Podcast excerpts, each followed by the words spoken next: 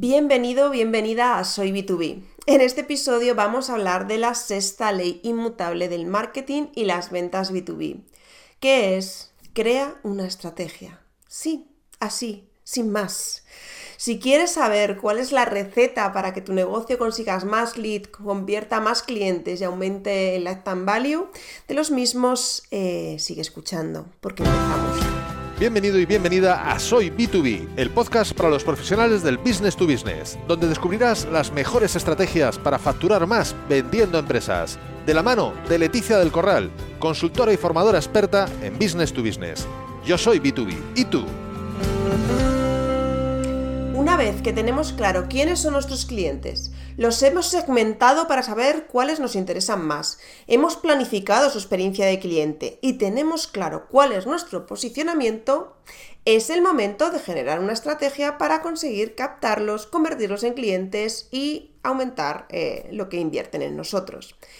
Pero antes de ponernos a pensar acciones para cada cliente como locos, tenemos que tener en cuenta el contexto en el que estamos, tanto de nuestro mercado como de nuestra empresa. Y para ello no hay mejor herramienta que el mítico DAFO, que seguro que conoces, pero que sigue siendo una herramienta vital para entender nuestro contexto y usar nuestras fortalezas y oportunidades para minimizar nuestras amenazas y debilidades. Y realizar, por tanto, un plan de acciones que nos permita hacer esto y conseguir nuestros objetivos de forma más sencilla. Básicamente, un DAFO, para ese 1% que no sabe lo que es, es una matriz de dos columnas y dos filas, donde en la fila superior están las amenazas y oportunidades de nuestro sector, es decir, aquellas amenazas y oportunidades que son iguales tanto para nosotros como para el resto de la competencia, y en la fila inferior están nuestras debilidades y fortalezas como empresa, es decir, las que solo nos afectan a nosotros, a nuestra empresa. Por ejemplo, un bajo conocimiento de marca sería una debilidad de nuestra empresa, porque solo nos aplica a nosotros, mientras que un bajo conocimiento de la solución o el servicio que aportamos, si es común a todas las empresas del sector, sería una amenaza, ya que nos aplica a todas. ¿Se ve la diferencia? Una vez tenemos hecho nuestro DAFO, hay que usarlo. Y según mi experiencia, aquí es donde la cagamos, porque normalmente se hace el DAFO y ahí se queda súper bonito puesto en la presentación, pero no se usa para nada, no se sacan conclusiones de él.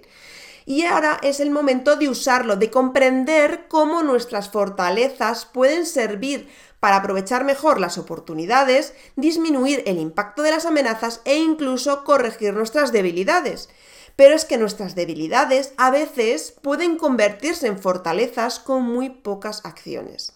Dedícale tiempo al DAFO, plantea acciones para usar tus fortalezas y corregir debilidades, para que te sea más fácil conseguir tus objetivos de facturación. ¿Y tú?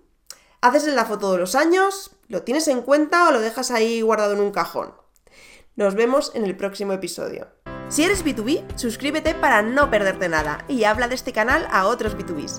Cuantos más seamos, más aprenderemos. Y recuerda, hay una forma más rápida y segura de hacer crecer tus ventas a empresa.